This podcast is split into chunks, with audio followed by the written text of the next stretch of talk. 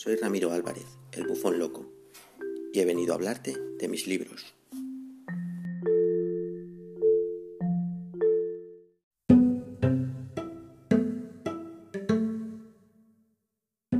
Saludos, bienvenidos a este nuevo episodio de estos pensamientos de un bufón loco. Eh, como adelanté en el anterior episodio, eh, hoy continuaré leyendo eh, el que fue mi primer libro, en concreto la segunda edición, titulado Crónicas de un bufón loco. Hoy leeré los cinco siguientes textos que incluí, pero antes de ponerme a leer y dejarme la voz, voy a pasar un mensaje que, he recibido de, un compañero y que también tiene un podcast eh, de literatura, eh, Oscar Millamía Bancos, me ha enviado un mensaje y yo encantado de reproducirlo aquí. Y os lo dejo y después paso a los textos.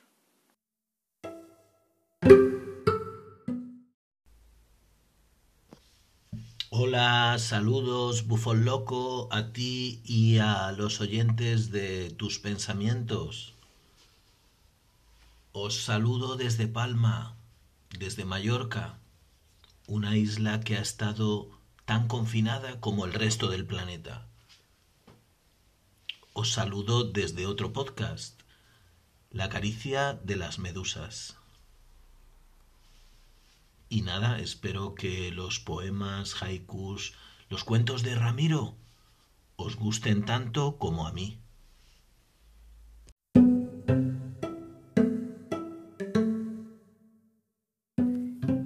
Y tras este saludo de nuestro compañero, paso a, leer eh, algunos textos. Espero que os gusten.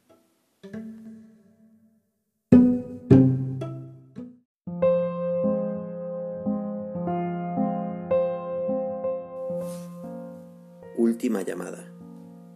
Es tan doloroso despedirse para siempre de quienes quieres, saber que jamás volverás a ver sus rostros, ni escucharás sus voces, ni compartirás sus silencios.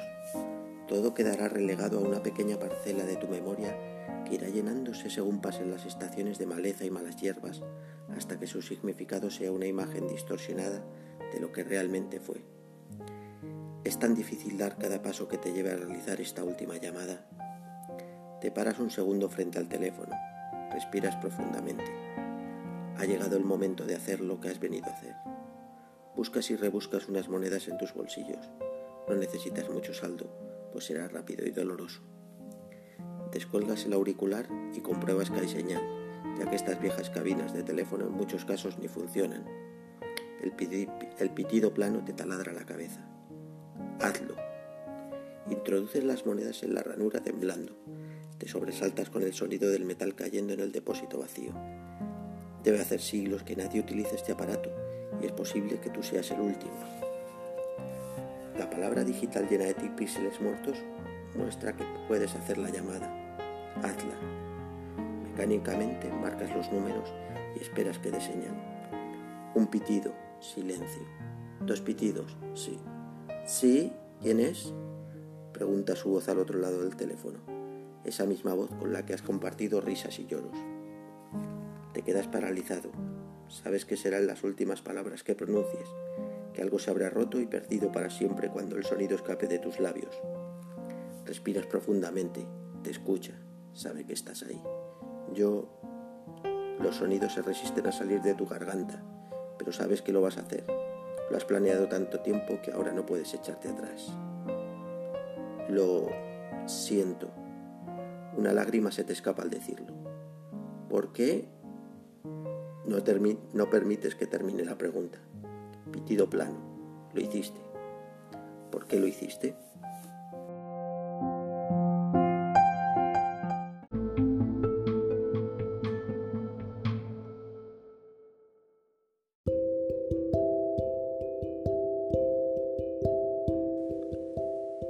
Descubridor de un nuevo mundo.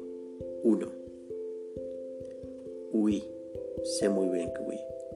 Escapé una mañana para no regresar con las manos amarradas en el volante, el pie anclado en el acelerador y el corazón atrás, atropellado en mitad de la calzada. Despegué rumbo a lo desconocido, autopista de estrellas en el horizonte, y mi antiguo y diminuto mundo detrás, haciéndose cada vez más pequeño en la distancia. 2. ¿Cuánto tiempo puede estar alguien huyendo de su pasado? ¿Alguna vez los recuerdos se desvanecen para siempre? Noche tras noche no cesaban de atormentarme las pesadillas. Despertaba con la piel empapada de sudor, gritando en la soledad de la enorme distancia recorrida. No creía tener otro futuro que el empacho a base de lamerme las heridas que jamás iban a cicatrizar. Entonces lo vi, un enorme túnel negro que se retorcía como un gusano, un gusano que se alimentaba de personas como yo, sin nada que perder. 3. ¿Qué puedo perder? El cosquilleo que ofrece lo desconocido se instaló en el interior de mi cerebro. La neurona que dicta los impulsos se desperezó y ordenó, hazlo y lo hice. 4. El viaje duró un suspiro. En un momento estaba en un lugar indeterminado del universo y en un pestañeo en otro exactamente igual. ¿El vacío parecía más cálido? Tal vez allí podría iniciar una nueva vida, regresar a los orígenes. Aterricé en un infinito campo de hierba que se mecía con el viento como un mar. Me bañé en sus olas. Me quedé embobada viendo las dos soles que en el cielo jugaban con las nubes. Cerré los ojos y dormí. Aquella noche, después de muchos años, soñé. 5. Lo primero que vi al despertar fue a ti, tu rostro mirándome fijamente con el reflejo de la curiosidad, tan claro. Eras diferente y a la vez igual. Me dijiste algo, no te entendí, pero tus ojos me dijeron todo. Me ofreciste la mano, la tomé, y juntos agarrados nos alejamos sin prisa a descubrir este nuevo mundo.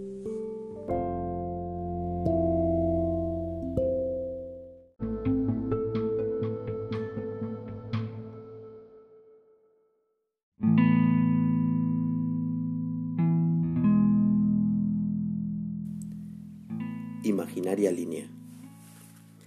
Es una imaginaria línea la que nos separa, mi amor. No soy capaz de visualizar cuánto abarca, si tiene inicio o fin, si me atrevería a intentar cruzarla. No quiero conocer a quienes la trazaron. Me aterra imaginar los motivos, colores, idiomas, religiones, tamaños, sexos, todo pensado para alimentar la monocromía de este cuadro que llamamos tierra. ¿Qué razón existe para que mis pies no puedan cruzar esa línea? Cualquier línea. En sueños me veo andando solitario por caminos que nunca transitaré, y en un descanso a cobijo de la sombra de un florecido árbol, apareces y me saludas como si nos hubiésemos visto ayer. Me abrazas, besas mis labios y me cuentas y te cuento cuanto ocurrió en el breve lapso de tiempo que no estuvimos juntos. Riendo, llorando o simplemente conversando, hasta que la luz del día se desvanece en el ocaso. Un beso, un adiós fugaz con la certeza de que volveré a saludarte mañana, a abrazarte, a besarte. El despertar duele como duelen los alambres espinados que alguien puso entre nosotros para que estas barreras inexistentes tengan la forma y el nombre de aquello que no debería existir. Solo sé que te amo, que siempre te he amado, aunque nunca haya tenido la oportunidad de conocerte.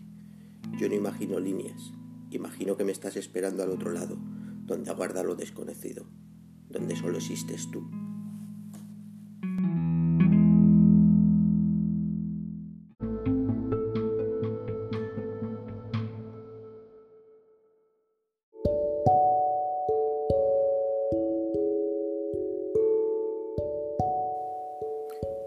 Pequeña fábula de Minerva.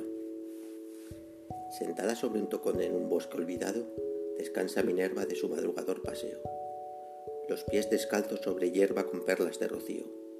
El murmullo de un riachuelo manando. Chispean hojas de cobre, plata y oro, se mecen.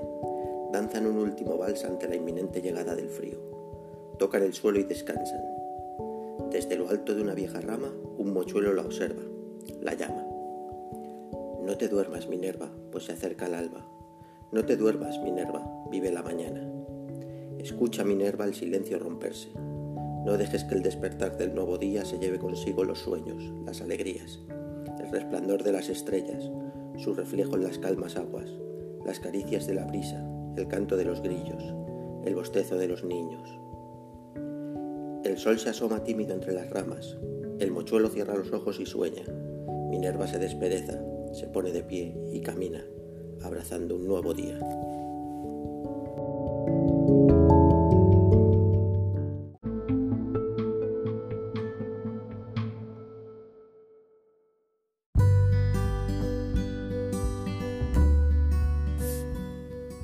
Regreso. Abro la puerta y ahí estás tú, corriendo y riendo. Te levanto y te beso. Te miro y veo tus ojos brillar. Giramos hasta casi marearnos. Te miro, me río, te veo reír. ¿No es esa la risa más bonita del mundo?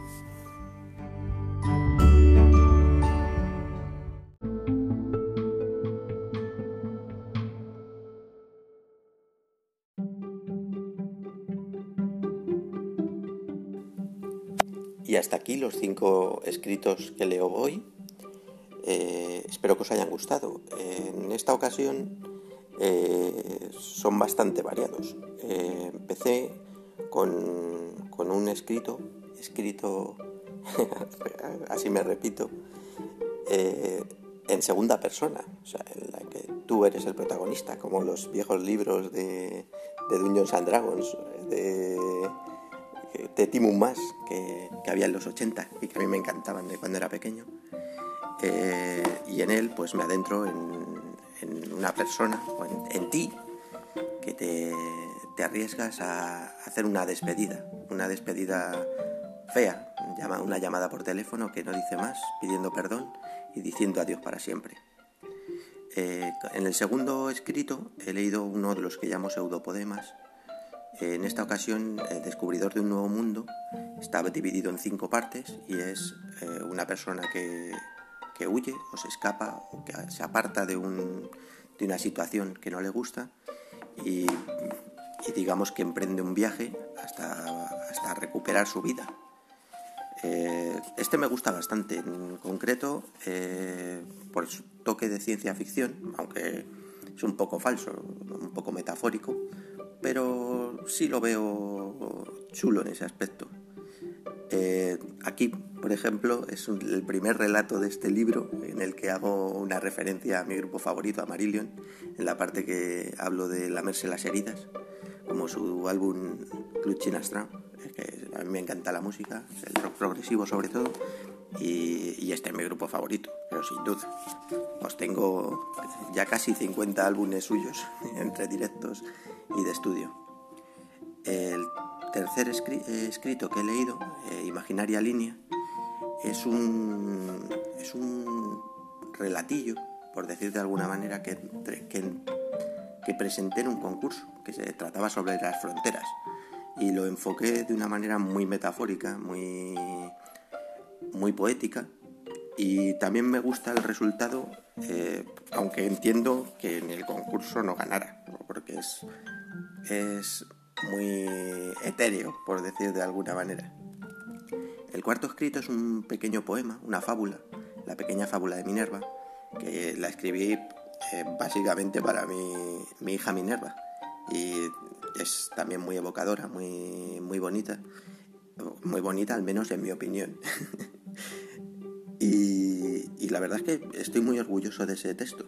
El, el, el cómo rima, el cómo te presenta una situación cotidiana y, bonita, hablando de la diosa Minerva, de la mitología eh, romana o latina.